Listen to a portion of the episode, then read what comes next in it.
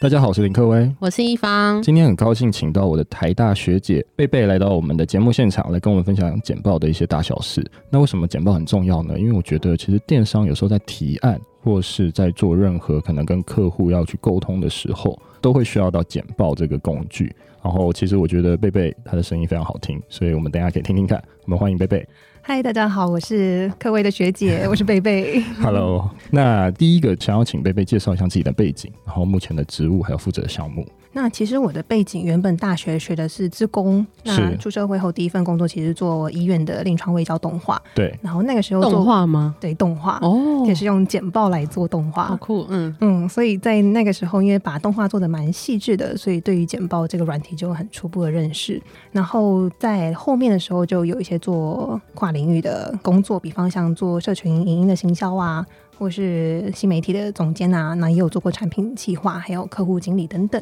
一直辗转好几年，到现在的简报顾问公司宝沃。了解嗯。其实我一直觉得蛮特别，是因为贝贝学姐之前有做了一个粉砖嘛，现在应该还在，对不对？就哎，还叫在 Kino 不求人。对，然后上面有做了一个蛮厉害的，就是我记得很特别，就是那个天灯，竟然可以用简报来做天灯，在那边动来动去。嗯，那个其实是有点参考。那时候赖嗯啊，哼刚、好疫情时间嘛，然后赖你只要在聊天室里面输入平安还是祈福等等，它就会放那个天灯。哦想说，哎、这效果好酷，那 Kino 好像可以做到类似的效果。就像有时候情人节什么的，他们也会有，就是你打什么情人节快乐，它就会显示一些对，动画的那种感觉。是是是，所以以后什么迪士尼卡通都不用做了，就是用 Kino 做就可以了。也是啊嗯要 要更厉害的软体了。哦，了解了解，对啊，所以其实我觉得学姐还蛮厉害的。然后，当然我也想要问一下，宝沃是一个怎么样的公司？宝沃其实在我进去之前，我对它也蛮一无所知的，就感觉好像他们办了很多的活动，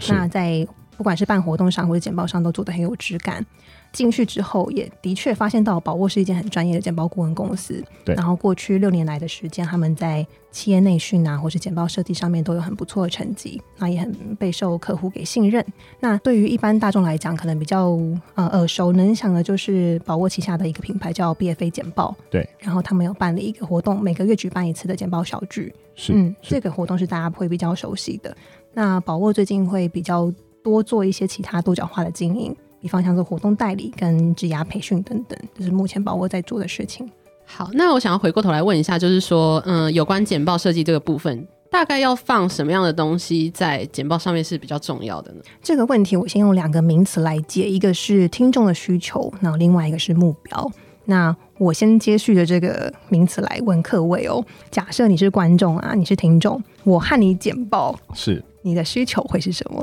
其实如果我是观众，我会希望呃，这个简报可以让我一目了然的知道你想要讲什么东西。嗯，然后这个一目了然的内容，它前提会扣着，我觉得会扣着你想要告诉我说产品，或是你想要告诉我你的服务，嗯，就是一定要让我知道，或甚至让我告诉你是谁。嗯嗯对嗯，明白明白，对，因为你刚刚在回答一些问题的时候，你可能同步也在想象的是你的你是用什么身份来回答这个问题，因为对你可能是用 podcast 主持人这个角度回答，对你也可能是用创业从一开始的作者对来回答这个问题，或是电商专家等等，对所以你的需求会因为你的角色，会因为你的职责或是你的目标来做一些变化，对所以啊、呃刚刚聊到听众需求跟目标这两个名词，再延伸一点，再探讨另外一个情境，就是假设啊，你现在在会议室里面，是然后你看到前面这个简报者他已经滔滔不绝的讲了五分钟，对可是你还没有听到他的重点是什么，那这个时候你心里会浮现出什么话？呃，what？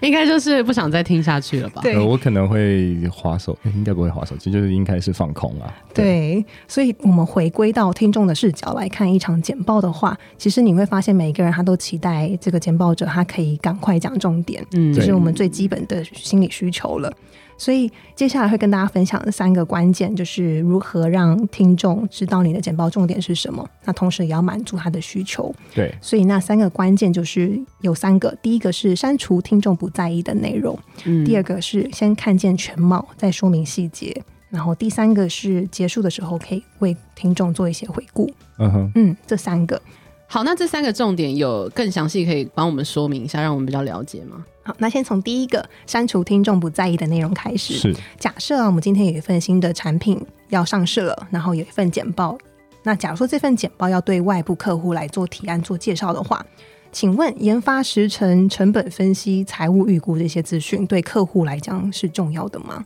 其实我觉得，如果这样看起来，我觉得它是杂讯，嗯其实我觉得是不重要的。对，没有错。那假如说是对内部长官呢？刚刚提的那三件事情，我觉得就不是了，因为内部长官应该很 care 这些我们所说的低调，对所以应该就会对他们来讲很重要。没有错。所以我们要在做简报的时候，其实要学习说如何删除听众他其实不在意的内容，对所以我们可以让简报更精炼，也可以更有重点。了解，就等于说站在听众的角度来回推这个简报的设计。了解，再来第二个，看见全貌再说明细节。是那这个意思是说，像我们平常工作已经非常忙了，在时间有限的情况下，我们如果做的是很流水账式的报告，其实对听众来说会很浪费他的时间，他也是会没有耐心去听下去。那我们不如在一开场就让听众知道说你会讲哪些的结构跟内容，然后细节个别是什么。那我就示范一个，所以第一开始是要破题嘛，就是先告诉大家我在做什么。对，假设我是跟你报告，对，我说：“哎、各位长官你好，我今天要跟你报告三件事是情。的，谢 谢。嗯，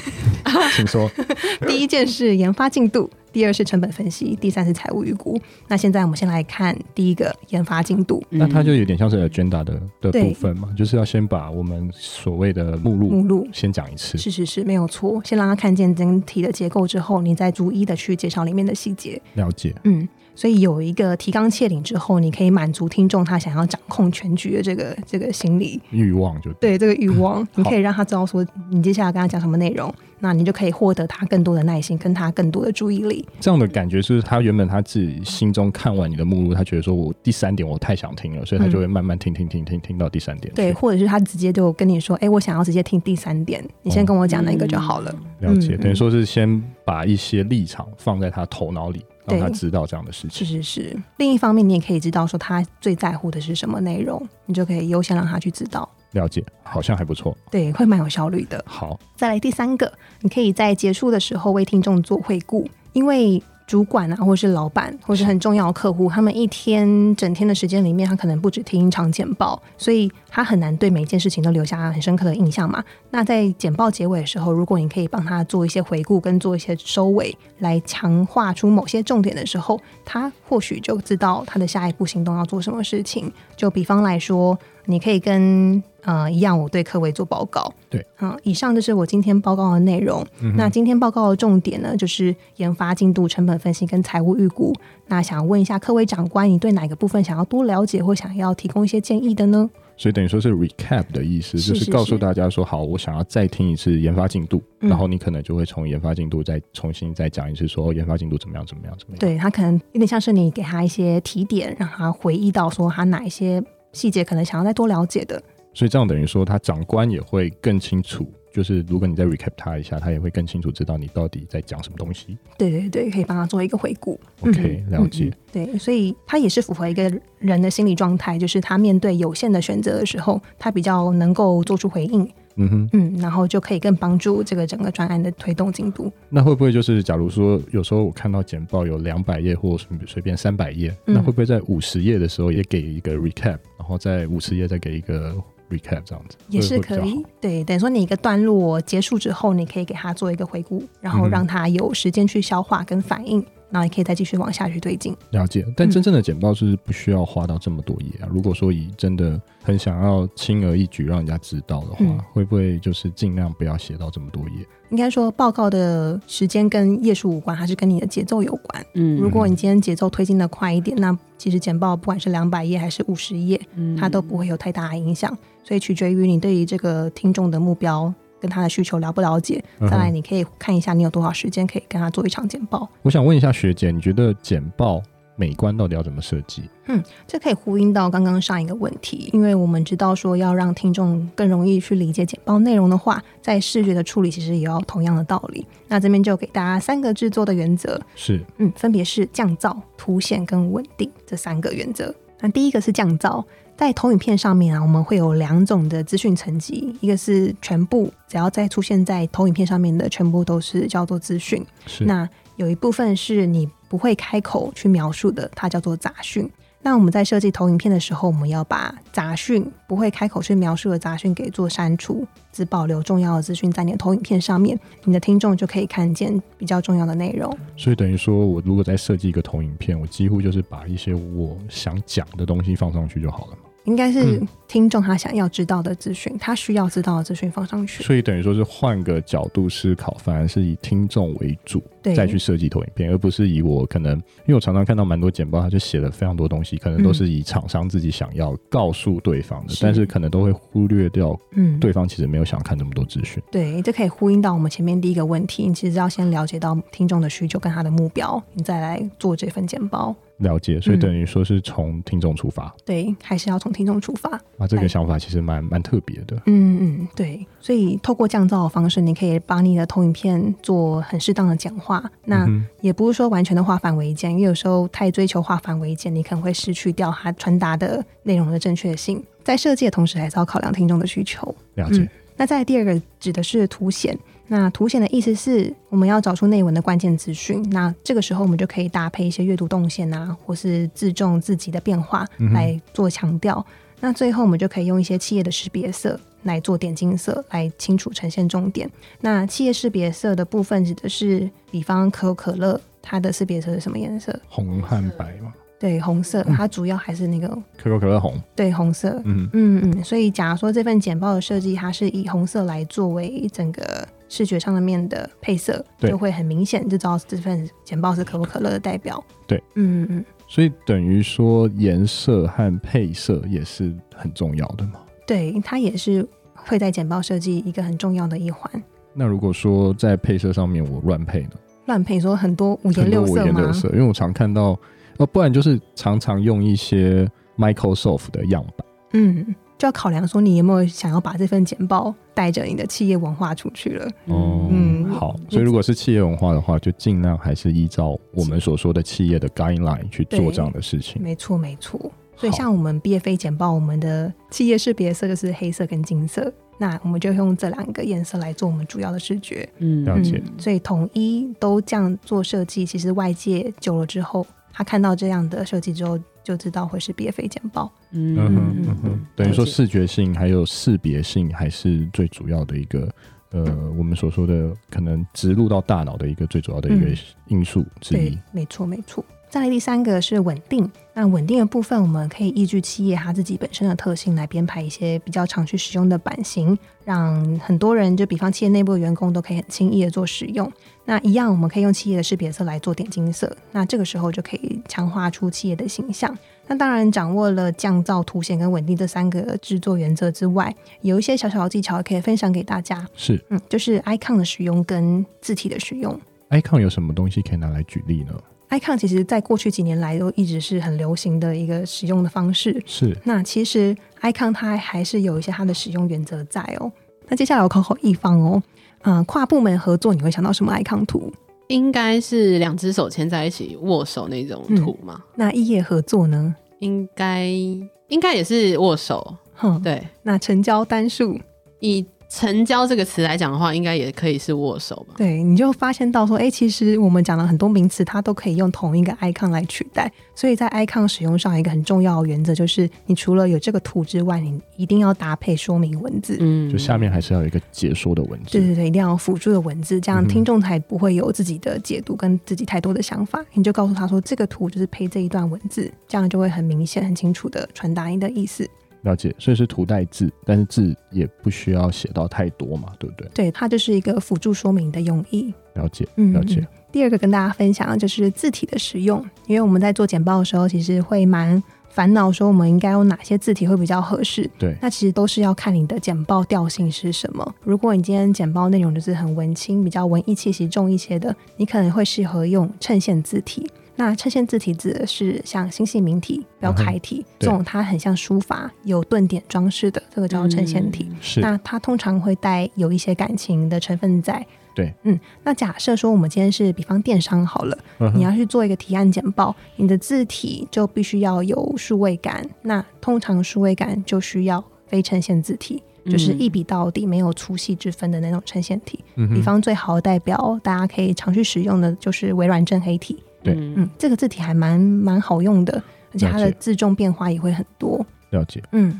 哎，那我想问一下哦，就一个简报里，如果我放非常多 icon，这样是好的吗？还是几个 icon 或者几个字是大家觉得美观，或是整体来看会比较好的？嗯，其实它没有固定说要放多少 icon，可是你的呈现上，如果今天你的内容用 icon 呈现反而会造成凌乱的话，你宁愿不要用 icon，了反而解，用一个标题字来做代表也可以。嗯哼。嗯在这一题，我想问一下哦，嗯就是因为我常常看到有一些比较传统的企业，他们嗯的那个比例是不是不太对？他们是四用比三，对啊正方形的比例，所以真正的比例有讲究吗？还是还好？嗯，其实四比三是比较早期，因为它有投影机的限制，那时候的那个视窗的设计就是四比三的大小，是到后面有电视或什么液晶荧幕加进来之后，才有十六比九这个比较宽幅荧幕的设计。那现在还有超十六比九，就是非常长的横幅的嗯哼，的投影幕，了解。所以。啊、不管四比三还是十六比九，其实还是依据你简报的环境是什么设备，你再去做对应的设计。那通常还是会建议十六比九，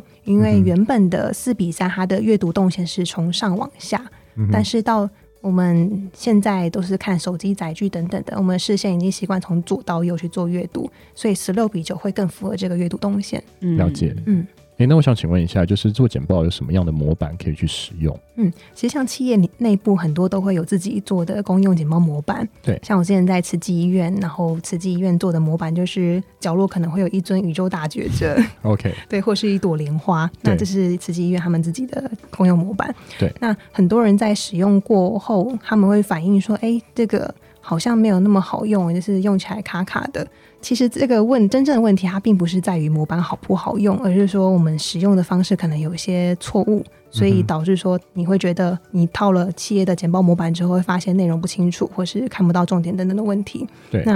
其实我们只要理解这当中的逻辑，我们就可以妥善的来做使用。那一份模板它其实有四种常用的版型，它包括了封面、目录、章节还有内文页。那这四种页面其实就还蛮好用的。可是如果我们在做简报的时候，就直接打开简报模板，就直接塞内容了，这样的方式可能会落入到线性思考这个陷阱里面，导致说你的简报结构看起来就会比较乱，然后听众会不知道你在讲什么。其实我们是应该回过头来去梳理整个架构。所以在刚刚提到的封面、目录、章节跟内文这四种页面，我先来介绍一下这四个页面它的存在目的，然后再教大家怎么去做使用。好，第一个是封面页，封面页当然顾名思义，我们就有很。呃，可以直接放简报的标题，这个标题其实就是你的简报目标。嗯像新创圈的 Peach 好了，他们在封面页都会很直截了当的说我们解决了什么什么什么问题，然后告诉评审说我的产品服务就是这一个。那这个就是很好的的封面页的呈现，让听众知道你的简报目标是什么。那你这个简报目标确定好之后，你再来放接下来的内容。那接下来内容就是进入到目录页的制作，像一开始刚刚前面问题所提到的目录页，我们要让听众知道你的整体的全貌架构，你再去逐一的说明细节。所以目录页就是简报大纲。啊，你可以根据标题来决定哪些章节要出现在简报里面，然后再依听众的需求去做调整。那大致上就可以底定好整份简报的架构了。嗯了解。嗯所以其实简报还是有非常多非常多技巧，真的要把它做好，其实还是需要遵照有一些逻辑，还有你可能要对听众要讲什么东西，去用这样的逻辑去做铺陈。是是是，在前期的结构企划那一块就要做很深的功夫了。好，延续刚刚的目录页，那接下来就要制作章节页。那是章节页你可以把它当做是每一个独立的积木，你就对依照你的目录去逐一的摆放章节页就可以了。那最后内文页，内文页就要记得我刚刚前面提到的降噪、凸显跟稳定三个原则。就是不要写太多东西，就是把重点放上去就好对，了。资讯去掉杂讯之后，就可以考量放上去听众的需求跟目标，再来做设计。嗯了解。嗯嗯，所以其实简报模板并不是说不能用，而是你要用对方法去去做去使设计用。嗯嗯嗯诶，那我想问一下学姐，就是嗯电商提案为什么需要简报？嗯，其实电商提案虽然说我们达成目标的方式有很多种，你可以做 EDM，你可以投广告或做社群，或是是挨家户去拜访，可是你要用做简报的心态去执行每一个提案，嗯哼因为到最后你会发现，简报它只是一个工具，是那。做简报它是一种思考能力跟做人的道理。了解听起来好像有点浮夸，嗯好像很神圣。可是你仔细想一想哦，啊、为什么你这份简报的架构会这样子来做呈现？是不是因为你有站在对方的立场来做思考？嗯哼那是不是因为你在日常中有留意到一些迹象，所以你把那些迹象放到你的提案简报当中？那所以简报这份档案，它真的只是你交付给听众的一个交付物而已。嗯哼嗯，了解，对，所以你提案之所以会成功，是因为你的简报满足客户需求。那你知道哪些准备是必要的，是不能偷吃步的，然后是需要时间累积的。那这些都是源自于你有一个正确的简报制作观念。那这些观念也是在日常生活中你最基本要去累积的。了解。嗯，好，那我最后想要问一下，请问宝沃未来会有什么样的规划？还有有什么东西要嗯宣传的吗？对，我们接下来会有一个叫做简报学院。简报学院会开一系列的简报课，对那其实，在日常生活、职场工作中有需要做简报的朋友，都可以来上这门课，因为它是很扎实、很精华的，把简报从结构企划一直到视觉呈现都教给你。那在今年二零二一年有完整的八堂直播课程，是那会从结构企划、视觉呈现还有讯息传递这三个角度来做切入，主题可能就包含了绩效汇报啊，或者销售提案、升迁面试等等的内容。那从现在开始到三月二期就有专案优惠价， OK 那这个细节可以再再嗯好哦，我们到时候会把它放在我们的那个节目的简介页面，所以是嗯到时候听众都可以去点击。好哦，那我们今天非常谢谢我们呃我的学姐来到我们现场，跟我们分享简报的一些大小事，我们谢谢她，谢谢。谢谢各位和一方，谢，谢，拜嗯谢拜，谢拜拜拜拜。拜